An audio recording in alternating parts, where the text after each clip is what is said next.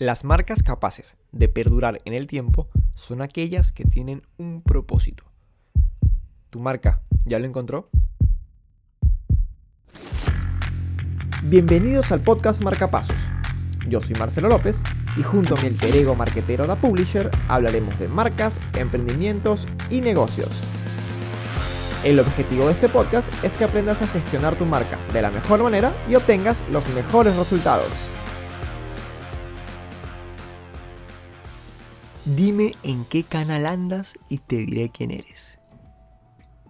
Bienvenidos a un nuevo episodio del podcast Marcapasos. Hoy vamos a hablar sobre un tema bastante relativo, subjetivo y complejo. Los canales de comunicación. Para empezar, ¿qué son los canales? Los canales de comunicación son el soporte mediante el cual nosotros transmitimos mensajes, ¿ok? Por ejemplo, Facebook es un canal, la radio es un canal, Instagram es un canal, la televisión es un canal. Resulta que los canales hoy están en todas partes porque vivimos en una era multicanal, ya que nos comunicamos por diferentes canales, valga la redundancia, y consumimos información, productos, servicios por todos estos canales. Y cuando digo que esto de los canales es un tema complejo, lo digo porque actualmente hay mucha confusión con este tema. Creemos que porque tenemos una marca, esta tiene que estar en todos los canales que existan. Pues no, así no funcionan las cosas. Una de las cosas más difíciles cuando ya tenemos nuestra marca creada es poder encontrar el canal idóneo para comunicarnos. O sea, hoy en un mundo tan digital y tecnológico, cada día aparecen nuevos canales. Y en este punto, y sin exigirme mucho, puedo contar varios canales. Telegram, WhatsApp, Instagram, Facebook, Google, YouTube. Tenemos todo un universo al cual queremos impactar con nuestra marca, pero este universo se reparte en cada uno de esos canales. Es decir, cada persona o cada segmento de audiencia de personas prefiere más un entorno o canal que otro. Y esto es lo que nos complica al momento de decidir cuál canal vamos a usar. Lo primero que tenemos que tener en cuenta son esos atributos con los cuales cuenta nuestra marca.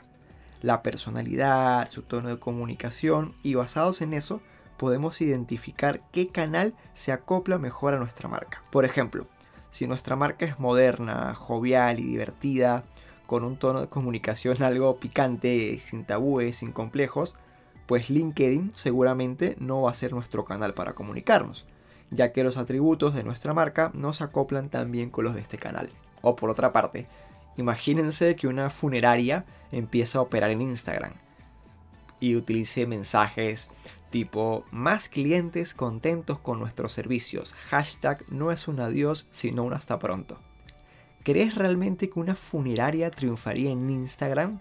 Pues no, yo no creo que triunfe porque su propuesta y sus atributos de marca no combinan con el canal y con el tipo de audiencia que consume contenido e información en ese canal. Entonces, ya vimos que el canal idóneo depende de nuestras cualidades de marca.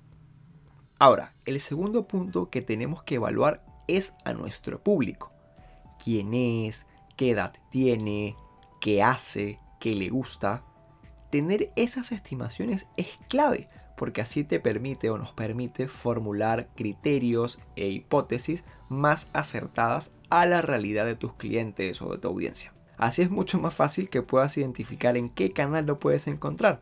Y una vez que tengas esos pilares claros, vas a poder generar buenos mensajes y encontrar el mejor canal para comunicarte con tu cliente. Si eres una empresa B2B que brinda servicios de contabilidad, asesoría legal, pues entonces canales como Google o como LinkedIn son ideales para que comuniques tu propuesta. Por otro lado, si eres una empresa B2C que vende zapatos, ropa o accesorios, entonces canales como Facebook, Instagram son ideales para tu propuesta. Porque estos canales, digamos que reúnen esos criterios con los cuales tu potencial cliente o tu público objetivo pueda consumir contenido e información de estos canales. Estos son varios ejemplos que te pueden servir de referencia. Recuerda que lo importante es que tengas claro tu personalidad de marca y a quién te quieres dirigir, y que todo se complemente con la estrategia y los objetivos que tengas planteados como marca. Ten presente que cada canal tiene sus pros y sus contras, y cada uno de estos canales son mejores para cumplir objetivos específicos. Por ejemplo, Google es muy bueno para generar tráfico por medio de su SEO, su SEM, las pujas por palabras clave, mientras que Facebook nos permite lograr mucho alcance. Por otra parte, YouTube o Spotify nos permite generar más engagement con nuestra audiencia por el tipo de contenido que se genera en, estas plataformas. Y una vez que logres encontrar el canal adecuado para tu marca, te aseguro que vas a poder comunicarte de una forma más eficaz y mucho más fluida, ya que vas a estar hablándole a las personas adecuadas por el canal adecuado. Y tal vez te estés preguntando si existe una fórmula mágica o alguna receta para encontrar el canal en el primer intento, pues lamento decepcionarte porque no la hay.